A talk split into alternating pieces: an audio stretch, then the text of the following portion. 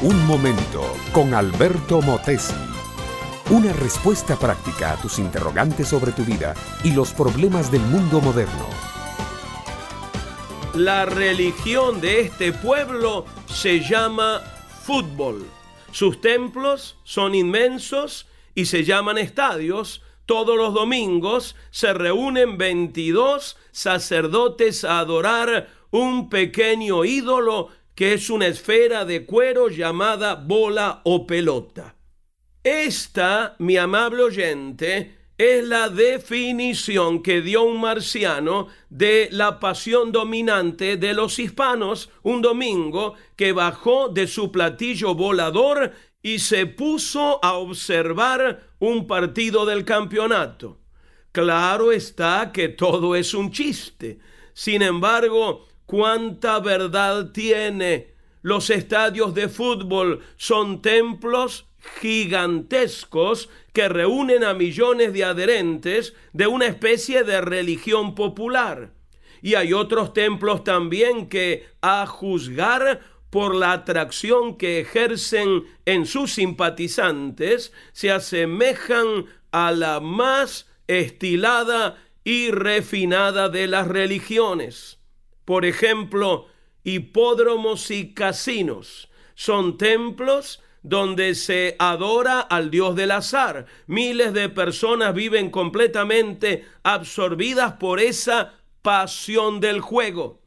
Las cantinas y bares son también templos para adorar a Baco. Allí no hay imágenes, pero hay hileras de botellas llenas de líquidos espirituosos. No hay altares, pero hay mostradores de estaño o de ébano, según sea la posición social de los asistentes. No hay sacerdote, pero hay un hombre llamado barman que sabe mezclar cócteles y tirar cerveza. Los adoradores suelen salir ebrios de esos templos.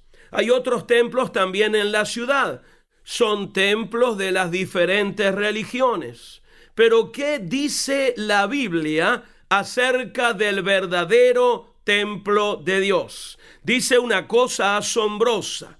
¿Ignoráis que vuestro cuerpo es templo del Espíritu Santo, el cual está en vosotros, el cual tenéis de Dios y que no sois vuestros?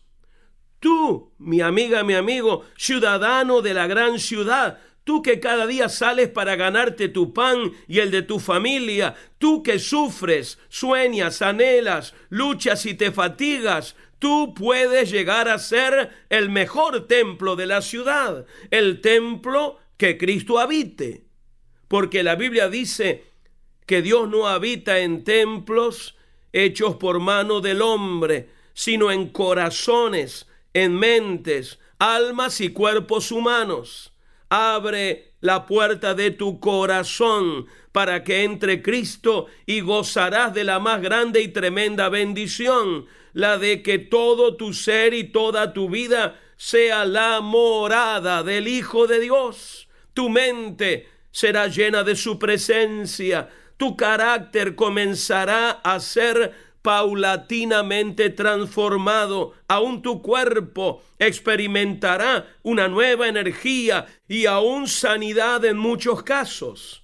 Esta, amable oyente, es la gran diferencia del cristianismo con las religiones. Nuestro Dios no necesita un edificio donde habitar.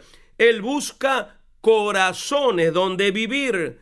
Yo sé que a Cristo le encantaría vivir en tu corazón. Solo tienes que invitarlo. Él entrará, salvará, cambiará, prosperará. Se convertirá en tu amigo y compañero todos los días de tu vida. Este fue Un Momento con Alberto Motesi. Escúchanos nuevamente por esta misma emisora. Educación que transforma ¿Te quieres preparar mejor? Visita Facebook y busca Alberto Motesi University.